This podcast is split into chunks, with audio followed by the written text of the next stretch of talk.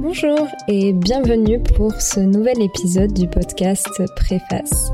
Préface est un podcast de discussion avec des auteurs et autrices de romans, de fiction, de polar, d'essais, de romans graphiques, mais aussi avec d'autres personnes qui gravitent autour de la discipline de l'écriture, comme des éditeurs et des éditrices, des critiques littéraires, des libraires. L'objectif de ce podcast est de donner la parole à ces personnes qui se cachent derrière les histoires que nous lisons, mais aussi de démystifier et de rendre plus accessible la lecture et l'écriture. Les invités du podcast partagent leurs motivations, inspirations, méthodes ainsi que les défis qu'ils ont rencontrés. Dans cet épisode, je discute avec Hervé Gagnon, auteur de près de 50 livres dont le premier a été écrit et publié avec son fils de 9 ans. C'est un grand passionné d'histoire qui a fait des études d'histoire et de muséologie, un aspect que l'on retrouve très souvent dans ses livres. Son genre est souvent qualifié de thriller ésotérique, le rapport au divin et à la spiritualité sont des thématiques qui l'inspirent beaucoup. Je vous souhaite une bonne écoute.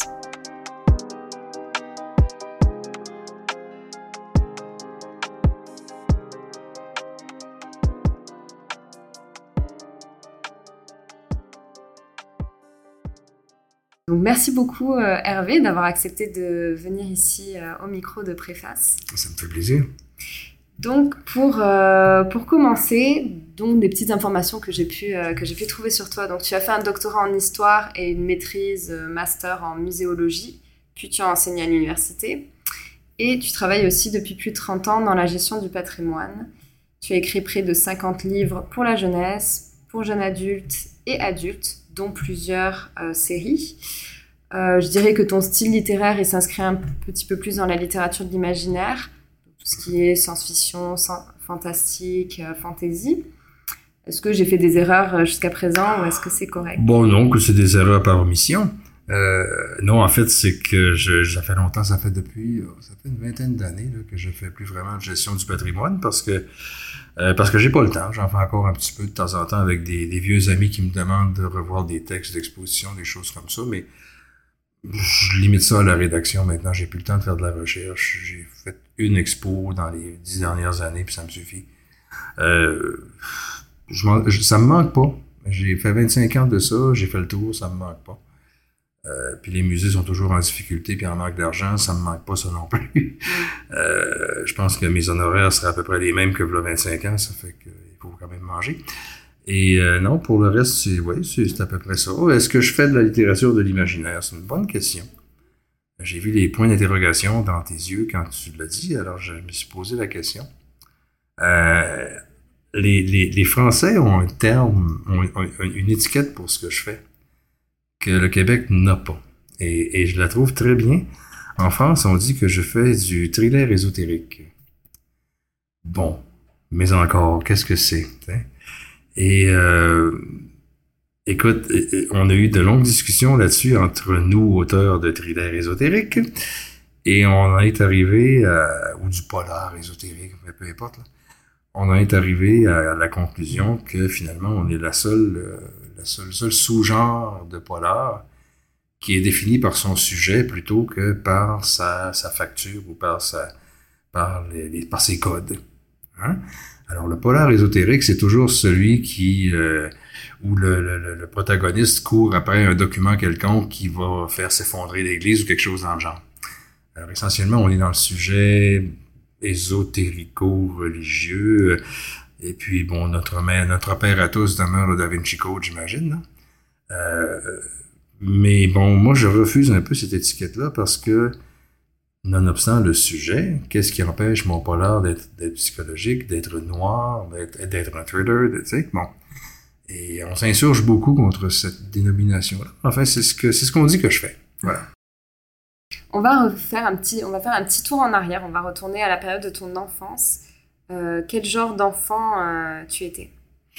Ouais, écoute, j'étais enfant unique, alors j'étais solitaire. J'ai jamais eu peur d'être tout seul. Moi, c'est euh, ma nature. Je suis encore tout seul aujourd'hui. Je veux dire, le métier d'écrivain, c'est un métier solitaire. Hein. Je veux dire, on, sort de notre tanière quelques fois par année ou pour le salon du livre ou pour aller dans des écoles rencontrer des lecteurs ou des lecteurs potentiels. Et c'est à peu près tout. C'est là qu'on valide un peu la façon dont ce qu'on dont ce qu'on fait touche les gens. comment, c'est là qu'on valide si, si, et comment on rejoint les gens. Mais, euh, donc tu penses que c'est une caractéristique qui euh, touche la majorité des écrivains, le fait d'être solitaire? Oh, je sais pas. Je pense que c'est un cliché ça. L'écrivain solitaire, c'est un ou asocial. C'est un peu le même cliché que, que l'écrivain l'écrivain souffrant qui attend l'inspiration et qui peine sur son roman et qui saigne sur son manuscrit. Non, les collègues que je connais sont pas particulièrement solitaires. Ils sont pas souffrants du tout. Euh, on est juste très content de se retrouver dans les salons du livre puis euh, prendre, euh, échantillonner quelques, quelques bons whisky, mais je veux dire, de là à dire qu'on est des solitaires et puis qu'on voit personne, non, je pense que c'est... Mais dans le processus d'écriture, c'est plutôt quelque chose de solitaire Enfin, je suppose que tu, quand tu dis ça, c'est parce que tu écris euh, dans un endroit calme. Euh, ah, pas du tout. Non, pas du tout? Ah non, moi j'ai la radio à tue-tête tout le temps, puis il y a une oreille qui écoute la radio, puis l'autre qui écrit. Euh, puis je suis capable de te dire ce que j'ai entendu à la radio tout en écrivant. mon cerveau est drôlement fait comme ça. Je suis capable de faire du multitasking. puis au contraire, quand il y a, quand il y a du silence, moi, je, je, je, ça va pas, ça marche pas, je, m'endors. Euh, il faut qu'il faut vraiment qu'il y ait du bruit dans la maison. Si c'est pas la radio parce que parce qu'il y a absolument rien qui m'intéresse, puis j'ai beau changer de station, je tombe sur rien. Euh, ben là, je vais mettre de la musique. D'accord. Donc tu écris essentiellement chez toi, tu écris pas dans des cafés ou dans d'autres... non, c'est mon travail. Moi, je, je fais du, 9 à 5. Euh, j'entre dans mon bureau le matin, puis je me dis, OK, qu'est-ce que j'invente aujourd'hui? Puis à 5 heures, ben, je, je constate ce que j'ai inventé à partir de 9 heures. Des fois, c'est je sais où je dois me rendre. Des fois, c'est une aventure. Euh, plus tu avances dans le manuscrit, en fait, plus tu sais que, OK, demain, je dois l'amener là. Et euh, tu disais que euh, le syndrome de la plage blanche, donc tu n'y croyais pas, c'est-à-dire que toi, donc du lundi au vendredi, tu n'as jamais de panne d'écriture? Des fois que ça marche un petit peu moins bien.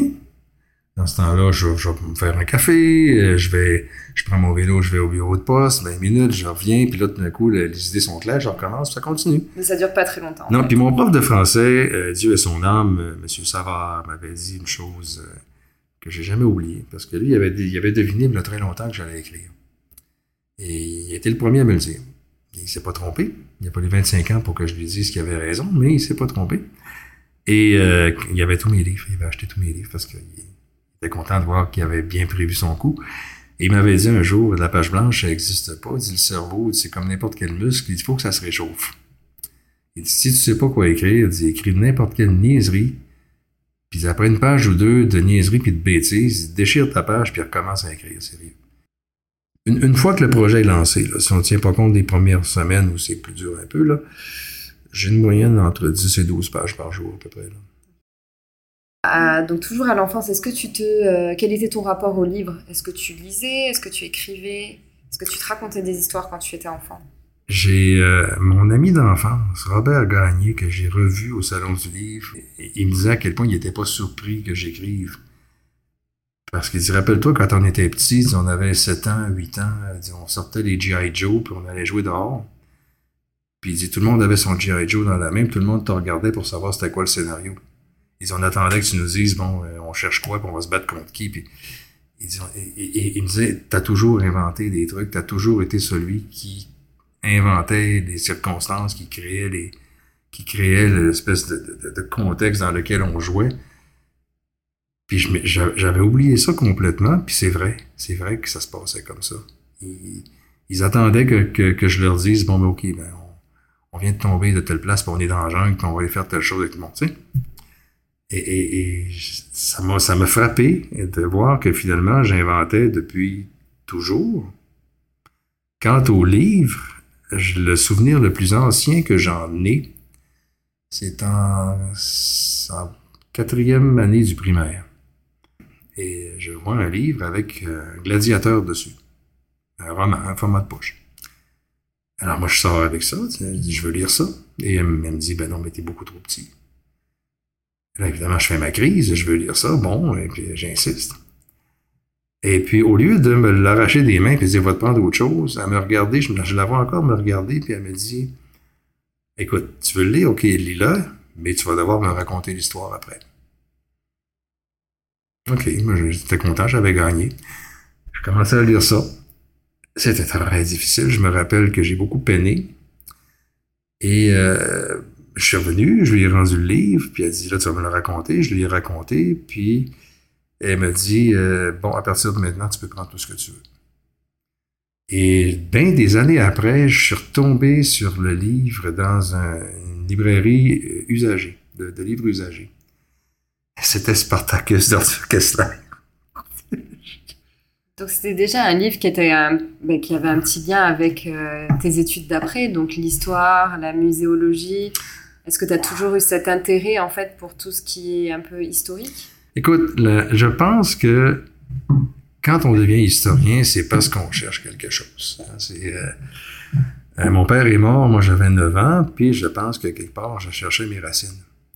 J'ai toujours été intéressé à l'histoire, j'ai toujours été intéressé par le désir de comprendre d'où je venais, qui j'étais, ce que je portais comme culture, ce que je portais comme identité.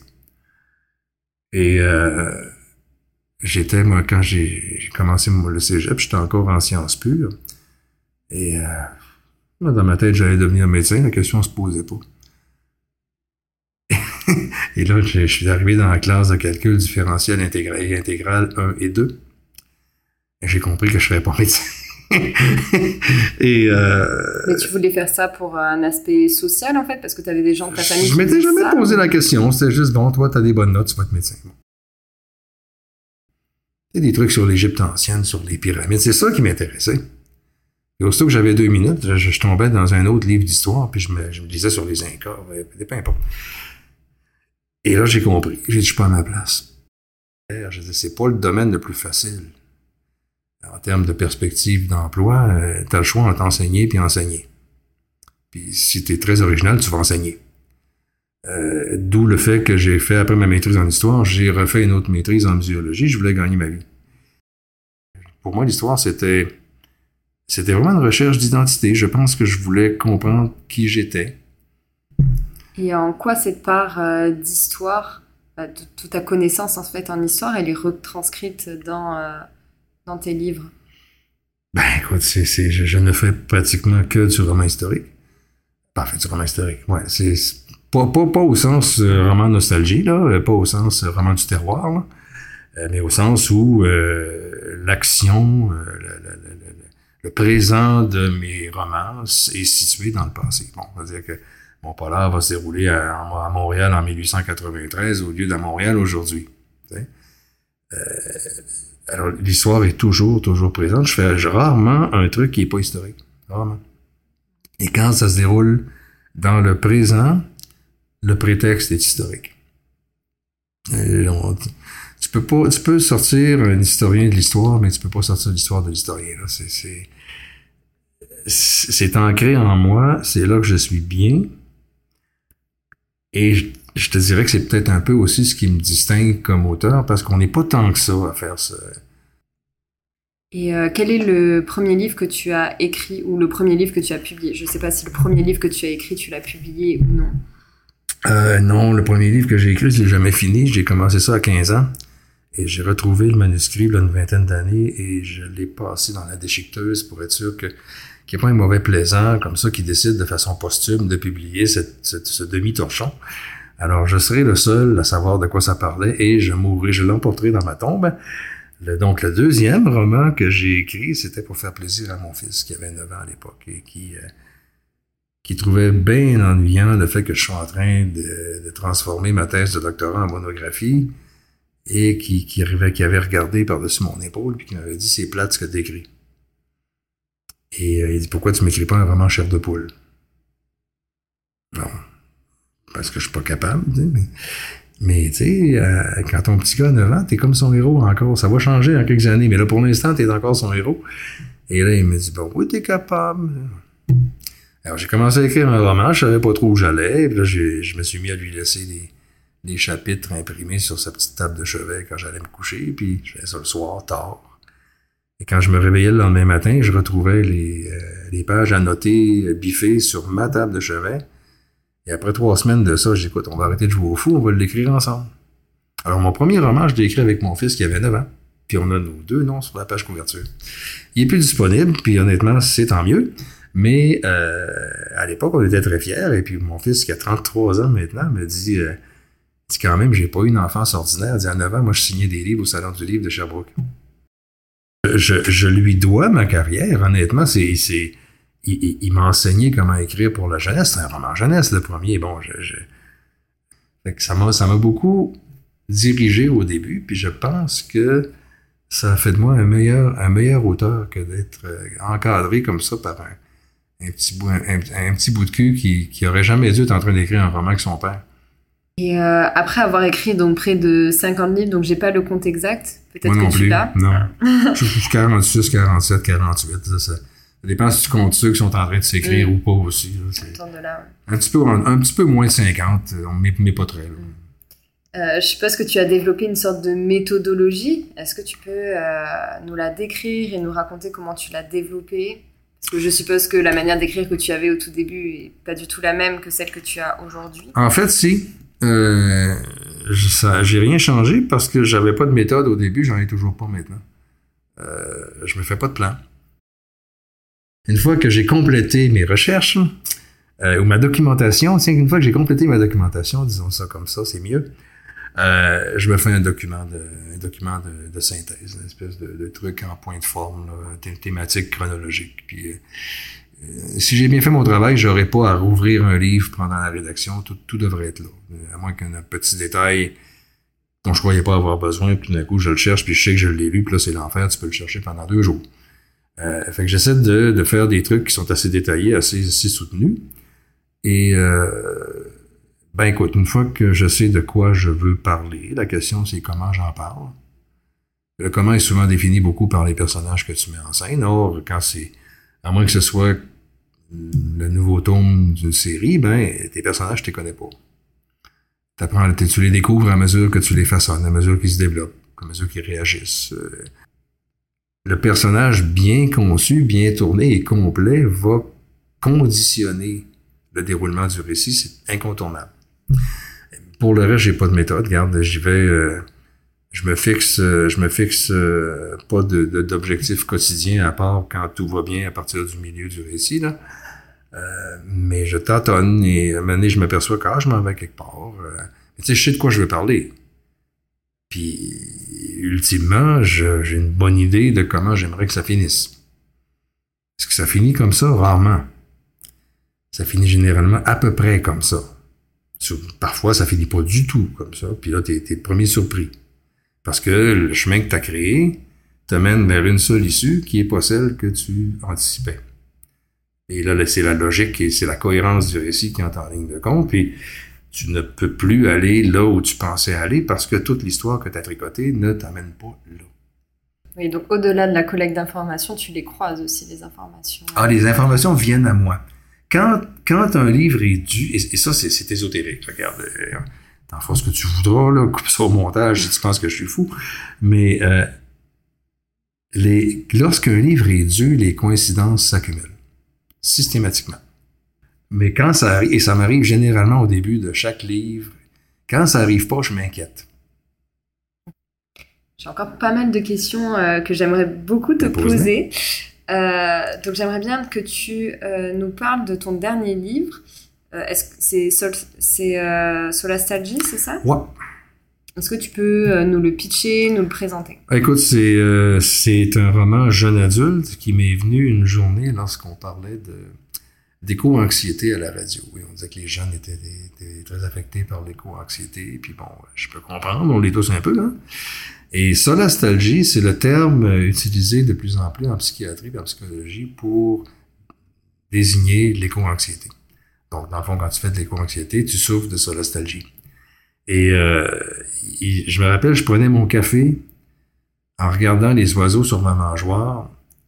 Et là, il m'est comme venu une image. J'ai dit, s'il fallait que les dieux de la, les dieux de la nature, tu sais, des, anciennes civilisations, la déesse mésopotamienne, puis la déesse iroquoise, puis, euh, je sais pas, le dieu celte et tout ça, s'ils décidaient de revenir, puis qu'ils revenir en gang, puis qu'ils regardaient tout ça, qu'ils constataient l'état des choses, qu'est-ce qu'ils feraient? Probablement qu'il nettoierait la terre de sa maladie. Puis il y avait des bonnes chances que la maladie, ce soit nous. Et ça raconte l'histoire de deux ados, dont un qui est affecté justement de, de ça, et qui s'aperçoivent qu'il y a toutes sortes de, gens qui, euh, qui, qui, arrivent au village. Tu sais, depuis un an ou deux, il y a toutes sortes d'étrangers qui, qui s'installent dans leur petit village où il, il se passe jamais rien. Et ils agissent un peu bizarrement. Puis bon, pour tuer le temps, ils, commencent à les suivre, à les espionner. Et finalement, ben, un soir, ils les trouvent dans la forêt autour d'un feu, puis euh, ils se rendent compte que la fin du monde est pour demain. Mais t'aimes bien quand même ce côté, ce rapport au divin, ce rapport à, au Dieu, tout ce qui est un peu mystique. Ouais, ça définit, définit, une bonne partie de mon œuvre, ça, je pense. Le rapport au divin, oui, ça me ça me préoccupe. Euh, je suis pas religieux dans le sens où je, je, je m'associe à aucune religion et puis je fréquente pas de, de, de, lieux religieux, mais en même temps, bon, on a tous une spiritualité, on a tous. Et, c'est sous cet angle-là que ça me, ça me préoccupe, dans le sens où j'ai beaucoup de mal à imaginer qu'on cesse d'être. J'ai beaucoup de mal à imaginer que tout ce que j'ai accumulé de leçons, de connaissances, de, d'erreurs disparaissent. Et je me dis, il faut, il faut qu'il y ait une grande banque de données quelque part. Il faut que ça reste. Et euh, de plus en plus, les neurosciences sont confrontées à la distinction entre euh, entre, entre la, l'intelligence et la conscience ton cerveau peut être endommagé, mais tu le sais qu'il est endommagé, donc il y a quelque chose d'autre derrière le cerveau. Euh, tu as un trouble obsessif compulsif, tu te laves les mains 45 fois par jour, tu le sais que c'est pas nécessaire, tu le sais que c'est excessif, et tu le fais quand même, parce que ton cerveau est brisé. Alors, quelque part, il y a une conscience au-delà de, au-delà du matériel, au-delà des réactions chimiques, au-delà des hormones, au-delà de tout ça. Il faut qu'il, puis bon, est-ce que c'est ça qui reste après la mort? Mais, Regarde, je le sais pas. On ne sait pas. Mais je pense que oui, ça, il y a beaucoup de mes livres qui trahissent ce désir-là qu'il y ait quelque chose. Euh, est-ce que tu as un ou plusieurs projets en ce moment, donc d'écriture ou plus personnel? J'écris toujours. Euh, j'ai toujours au moins, deux, titres en avance sur ce qui paraît. Tu vois, dans quelques semaines, je pense le 13 septembre, le deuxième tome de, Sanctuaire va paraître. Et euh, j'en ai deux autres déjà décrits, puis je, suis dans le prochain La Flamme, qui est le troisième. Par le temps qu'au printemps prochain, euh, le prochain sorte, La Flamme va être finie, puis ainsi de suite. Donc, ouais, presque dans le temps où sortira ce podcast, les 50, on les aura dépassés. on risque d'avoir, d'avoir tapé le 50 à ce moment-là, ouais, mais sinon, ça sera vraiment dans les dans les jours qui viendront. Euh, est-ce que tu as des recommandations littéraires? Un livre, une bande dessinée, une pièce de théâtre qui t'a particulièrement plu, inspiré? Oh, Ah, écoute, euh, je serais pas original, mais je suis pas reconnu pour être original de toute façon. Euh, le dernier Stephen King est un bijou. Euh, Conte de fées, là. Je pense que le titre français, c'est Conte de fées. Moi, je l'ai lu en anglais, c'était Fairy Tale, je pense. Cet homme-là ne cesse de m'étonner. Il a ramassé. Il a passé la gratte dans les contes de fées, bon, et puis dans des, des, trucs comme Alice au pays des merveilles, tout ça. Et il a envoyé quelqu'un carrément dans, le, trou de lapin, là, tu sais, c'est littéralement, c'est une, évocation un peu, un peu symbolique du trou de lapin. Et, euh, il ressort l'autre bord, puis il est dans le monde des contes de fées. Et c'est assez malpropre, le monde des contes de fées, finalement. Et euh, il doit absolument sauver le monde des contes de fées parce qu'il y a un gros méchant qui, qui est en train de détruire tout ça. Ça semble totalement stupide quand je le résume. C'est un, c'est un bijou d'intelligence et de subtilité à trois et quatre couches de, de messages. Et je ne, je ne le recommanderai jamais assez. Euh, qui est-ce que tu aimerais entendre à ce micro, à part Stephen King Laurent Chabin, parce qu'il va, il va déstabiliser tout le monde. Mais y compris toi. Accroche-toi, euh, attache ta ceinture si tu invites Chabin. Euh, Laurent Chabin est un auteur de polar. c'est des romans noirs. C'est, une catégorie, une sous-catégorie du polar. C'est des romans noirs et Laurent Chabin a ce talent extraordinaire de raconter en peu de mots des situations extrêmement troublantes. Son dernier s'intitule Le prince, charmant, Le est une ordure. Et en cent quelques pages, il suit la déchéance d'une jeune fille de bonne famille qui finit par être, mourante sous un pont parce que son prince charmant l'a prostituée avec de plus en plus de drogue, et, etc., etc. Et Chabin, euh, généralement, enfin c'est ce qu'il dit, puis je le crois, parce qu'on se connaît depuis tellement longtemps, euh, Chabin dit que généralement, quand il raconte quelque chose, c'est qu'on lui a raconté, c'est parce qu'il connaît la personne. Et dans ce livre-là en particulier, ça se sent tellement que c'était pas destiné à la jeunesse. Et les profs de secondaire le commandent par caisse parce qu'ils disent toutes mes, toutes mes élèves doivent lire ce livre. Euh, euh, Chabin, a ce, talent de mettre en scène ce qui est désaxé et presque de l'humaniser. Il y a un de ses livres où, pendant une fraction de seconde, quand tu termines le livre, tu, refermes le livre, et l'idée te traverse, ah ben finalement l'inceste, c'est pas si pire. Et là, tu te reprends, voyons, qu'est-ce que je viens de dire là? Il faut du talent pour ramener le lecteur là. Et quand je lui ai dit ça, il a fait un grand sourire, il était content. Pour lui, c'était une réussite. Ah, j'ai réussi ce que je cherchais, tu sais. Et, et Chabin, Chabin c'est un ovni dans le ben, milieu littéraire québécois. Et si honnêtement, si tu cherches quelqu'un d'intéressant, là, c'est Laurent est. Super. Et euh, ben, la petite question de la fin du podcast, ça serait quel conseil aurais-tu à donner à une personne qui souhaiterait se lancer dans le défi de l'écriture? Commence par le premier mot. Il n'y a pas de méthode. Chacun écrit à sa façon. Euh, quand on dit, écoutez, euh, qu'est-ce que, comment, comment on écrit? Ben, madame, je commence par le premier mot, puis je finis par le dernier, puis entre les deux, ben, je peine des fois, puis des fois ça coule bien, puis euh, j'efface, puis je, je, coupe, puis je recommence, puis je change, je, picosse, et éventuellement, à force de gosser, c'est comme le bois, ça finit par prendre une forme, puis tu vois sortir, quelque chose. Un peu comme Michel-Ange qui disait il disait dans, quand vous me donnez un bloc de marbre, moi, je vois la statue que je dois dégager. L'écriture, c'est un peu ça. Tu as une masse de mots, tu as un gros sujet, et tu dois graduellement donner une forme à ça en retirant tout ce qui est, tout ce qui est superflu pour que le chemin devienne clair. C'est ça, à ma façon, à moi, je dégage la statue du bloc de marbre. C'est mon mieux. des fois, c'est plus réussi que d'autres, j'imagine j'ai pas la prétention d'écrire toujours le meilleur roman que, que je peux. Des fois, je pense que oui, des fois, je, des fois on me dit que non. c'est correct. Et, euh, et, pour te contacter, pour suivre ton actualité, est-ce que, où est-ce que tu veux que je redirige les auditeurs et les auditrices? Euh, ben, écoute, y a, ma page Facebook est toujours là pour ça. Je pense que c'est encore le meilleur canal. Parfait. Il y, a, il y, a, même mon courriel dessus. Tu sais, ça fait que les gens qui veulent me faire un courriel, ils vont le trouver là, c'est pas un problème. Super. Mais écoute, merci beaucoup euh, Hervé pour ton temps, pour euh, tes réponses à toutes ces questions. Mais ça me fait grand plaisir. C'est très agréable.